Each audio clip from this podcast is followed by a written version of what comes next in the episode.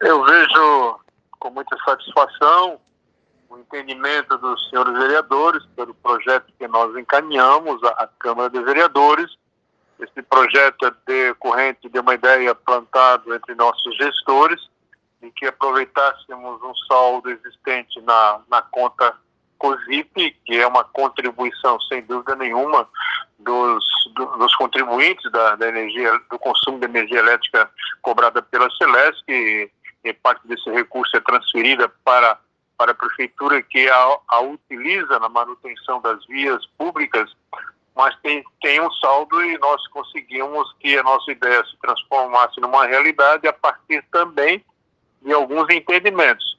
A solicitação do hospital, através de um plano de trabalho onde ela invoca o valor de 476 mil reais, e também da, da Justiça, através do, do senhor juiz, que determinou que fosse limitado a 30% e que fosse apreciado e aprovado pela Câmara de Vereadores.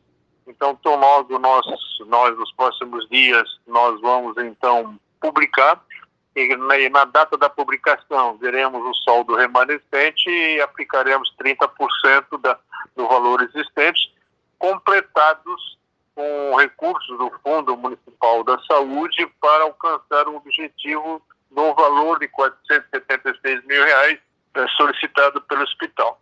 Quero que deixe bem entendido que esses recursos não não dão, né, não dão, digamos assim, o início de, de hospital ter a UTI e os seus leitos disponibilizados para ocupação. O hospital, com esse recurso, vai fazer as adequações finais necessárias, exigidas ou solicitadas pelo governo do Estado, de uma condição manifestada através de ofícios que o hospital recebeu e que nós recebemos também, mas é uma situação que o hospital fica muito a cavalheiro de dizer ao governo do estado que tudo aquilo que, que eles avisaram ou, ou comunicaram através de, de, de, de ofício, o hospital está cumprindo a sua parte. Cabe agora ao governo do estado e ao governo federal fazerem os passos seguintes, que é o credenciamento e o custeio do, da manutenção desses leitos que estarão disponibilizados aqui no Hospital de Maguna. Uma outra questão até que foi levantada na Câmara e também chamou atenção nos últimos dias foi um decreto editado pela Prefeitura e depois que voltou atrás, eh, que causou polêmica quanto à questão da dispensa dos auxiliares de serviços gerais da Prefeitura nesse tempo de pandemia. E depois a Prefeitura, claro, voltou atrás, mas ao mesmo tempo fez nomeações de cargos comissionados. Esse tema foi levantado novamente na Câmara e a gente gostaria de saber qual o seu parecer nessa situação. A Prefeitura vai realmente dispensar e contratar mais cargos comissionados, dispensando auxiliares de serviços gerais? Nós assim, ficamos assistindo durante todos os dias, todos os momentos, né, o que acontece. Portarias, notificações, informações, decretos e leis que são demandadas do governo federal e do governo do estado. A todo instante sempre tem modificações que temos que estar também ficar atentos. Nós entendemos que, porque não tínhamos a certeza até então, porque, e até não tem até hoje, porque não foi sancionado pelo governo federal o repasse de recursos aos municípios decorrente da, da, da baixa receita do ISS e do ICMS. Ainda estamos aguardando.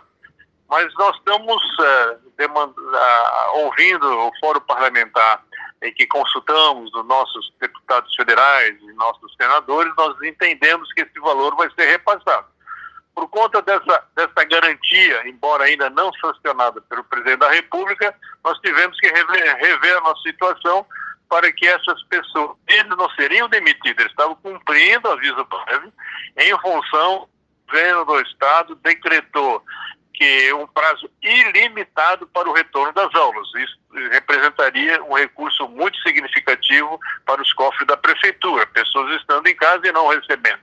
Mas decorrente dessa garantia de que o governo federal vai repassar os recursos decorrentes do Covid e da baixa, para fazer uma compensação da baixa arrecadação da queda da receita, nós então resolvemos reverter essa situação. Somente isso. Agora, gozado que fazem críticas de uma situação dessa, como se venceram. Quem venceu foram as pessoas uh, que foram esses servidores que me telefonaram, que nos visitaram, que pediram, por, por amor de Deus, que nós mantivéssemos o, o emprego deles. Isso também nos tocou profundamente para fazer essa manutenção das suas remunerações respectivas e vamos distribuí-los adequadamente sejam em várias secretarias, seja no grupo de voluntários que estão fazendo um trabalho aí nas ruas, advertindo o pessoal para usar as máscaras e as proteções sanitárias que são, que são, que são exigidas. Quer dizer, vamos aproveitar esse, esse pessoal é, por conta da compensação financeira projetada que teremos a expectativa que vamos receber. É isso que aconteceu. Prefeito, alguns cargos chamam a atenção, outros já estavam vagos. Ah, sobre sobre os cargos. Quer dizer, faz uma crítica dos cargos, por quê? Porque eu já venho há vários dias e muitos dias fazendo uma avaliação de completar uh, o grupo de pessoas que eu preciso. Não leva em conta que eu tenho a metade dos efetivos que tem uma prefeitura como, como Ibituba, que tem o mesmo número de habitantes que nós. Poderíamos fazer uma, uma análise pela média que outras prefeituras têm de cargos, de cargos de funções, sejam efetivas ou sejam comissionadas. Poxa, eu, eu, se não me engano, hoje o número é mais, é mais preciso, tinha cerca de quase 70 efetivos trabalhando na prefeitura. Hoje eu tenho muito menos de 60, 600, 560. A cada vez eu estou precisando de mais cargos é, para preencher lacunas que a gente precisa. Decorrente da, da Covid, muitos funcionários são acima de 60 anos, estão em casa, não, não, não, não tem a obrigatoriedade de nós fazer cumprir a presença deles física nas estruturas do governo.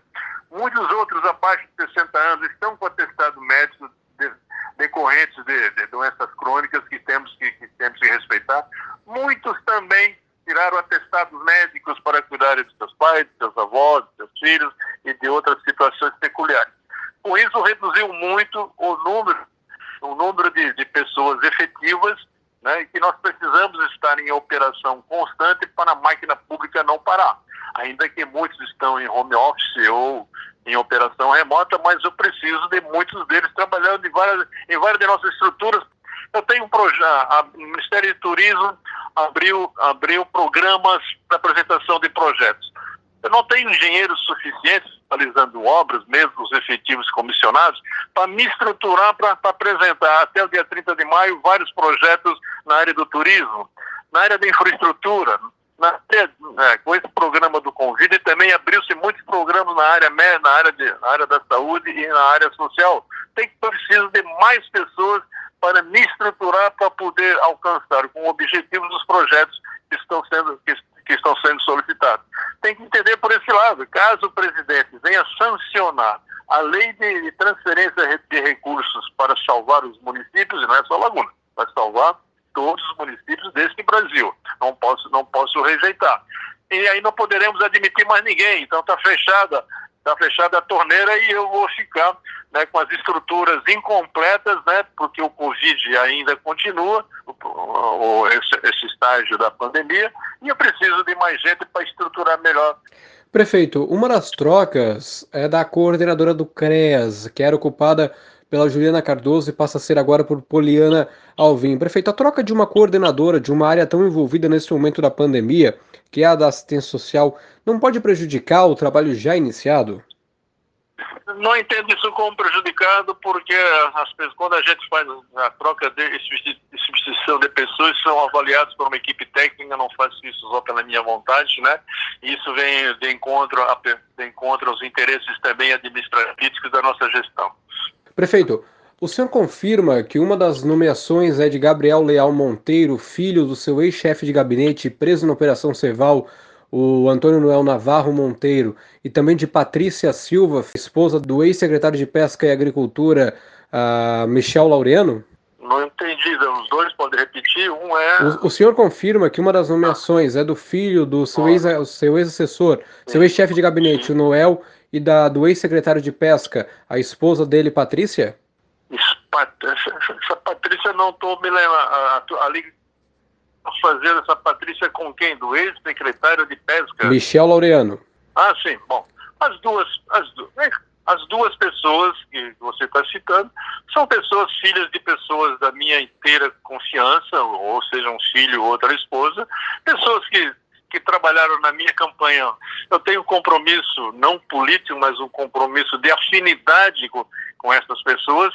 Ou vocês querem que eu ponha os adversários para trabalhar comigo? Eu ponho para trabalhar comigo, tendo as vagas disponibilizadas e as vagas que eu preciso para atender aquilo que eu já falei ainda há pouco, as estruturas, tem que trazer pessoas também da minha confiança. Assim faz o presidente da República, assim faz os ministros, faz o governador, faz demais prefeitos, por que não faço eu? Não posso é, necessitar de pessoas e trazer adversários que foram ou serão, né, caso, caso eu venha a confirmar a minha pré-candidatura, trazer pessoas que são mais próximas da minha, que, que gozam da minha confiança. Não são costuras políticas, então? Não, não tem nada a ver. Muito mais é pela, é muito mais pela proximidade, né, e pelo conhecimento da capacidade gozam da minha da minha confiança. Certo, prefeito, o senhor falou em pré-candidatura. A sua pré-candidatura segue de pé mesmo com esse clima de racha no MDB? Não, não sei onde é que está a racha. Só só só vejo que qualquer vereador ou qualquer militante do nosso partido tem todo o direito, né, todo o direito, nós, nós vivemos num momento muito agudo, mas, mas o momento é democrático ainda, de ter pessoas que queiram né, postular a, a sua pré-candidatura e discutir com a gente, sem problema nenhum. Posso até lá na frente, esse meu desejo, se tivermos um nome que venha em conta dos interesses partidários do nosso partido, né, e que a gente vê que essa pessoa vai alcançar êxito que, que interessa ao MDB é, é lograrmos êxito na próxima candidatura a prefeito de Laguna. Prefeito, eu vou retornar à questão da UTI do Hospital de Laguna. A gente vê que a, que a Murel tem feito várias reuniões aqui com os prefeitos aqui da cidade, é, das cidades aqui da região.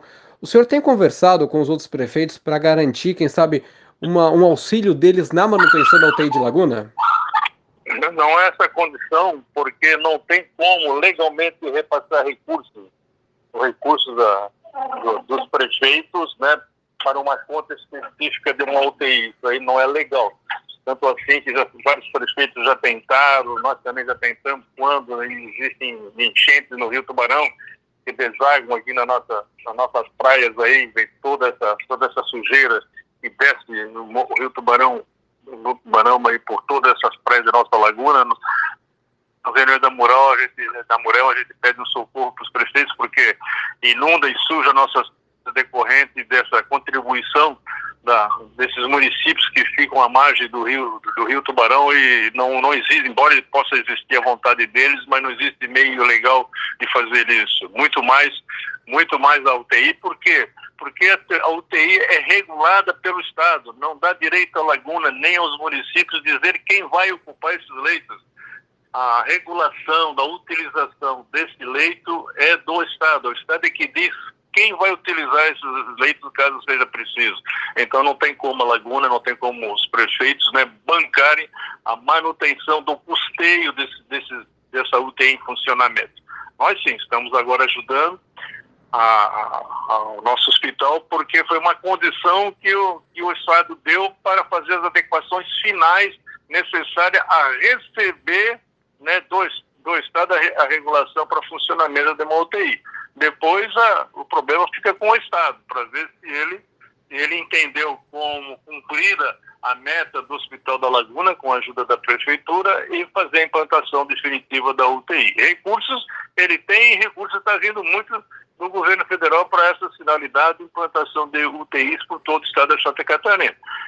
Uh, hoje também eu recebi do senador Dário Berger né, uma, uma, uma mensagem de que ele está que ele está atuando junto ao Ministério da Saúde a implementação emergencial de 125 leitos de UTI para Santa Catarina e eu já me posicionei ele, né, desejando que ele intercedesse que nesta listagem desses 125 leitos estivesse incluída, dada a condição que o Hospital de Laguna já tem há muitos anos uma estrutura física pronta, já existem todos os equipamentos encaixotados, né?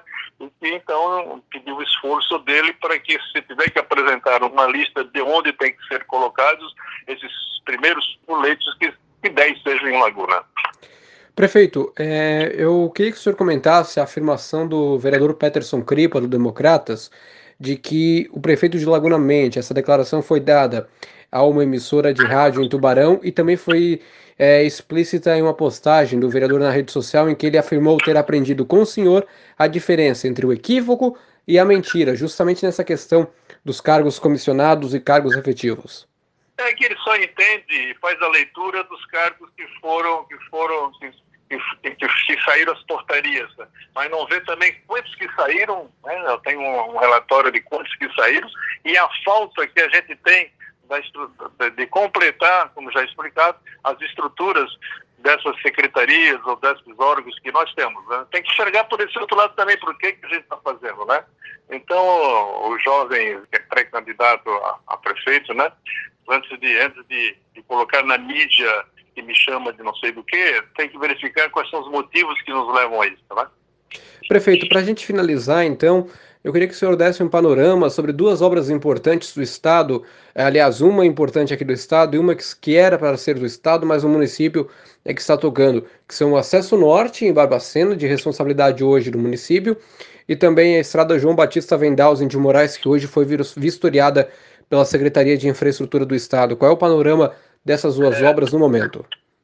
eu não vejo bastante críticas acentuadas, não existe, até por parte de vocês da imprensa, né? Você tem que nos ajudar nesses processos, né? O acesso norte o governo declinou de fazê-lo, né? É uma aspiração da sociedade e de vez em quando também me questiona, mas é o dinheiro do contribuinte, é claro. Quem paga a folha de pagamento dos funcionários? É através dos impostos. Todas as despesas que tem na prefeitura não é do bolso do prefeito, nem dos vereadores, nem de associações e entidades da sociedade civil, é a comunidade, são os impostos. Então a gente define as prioridades em função daquilo que a sociedade requer. Há décadas que a sociedade vem pedindo e, e a gente teve esse sentimento de atender com muitos apelos que o acesso norte fosse efetuado. Estamos fazendo com recursos do que conseguimos junto ao BRDE. Então, a outra obra que você citou é a pavimentação do Bananal até, até o Parobé, o trecho do Bananal à Ponta do Daniel, dia 24 próximo. Estamos aproximando. Vai fazer um ano que houve um delírio, um, um dilúvio que arrasou, estragou aquela estrada. Até hoje e não tivemos né, a devida, a devida para complementar os recursos necessários à sua conclusão em cerca de 1 milhão e 200 mil reais.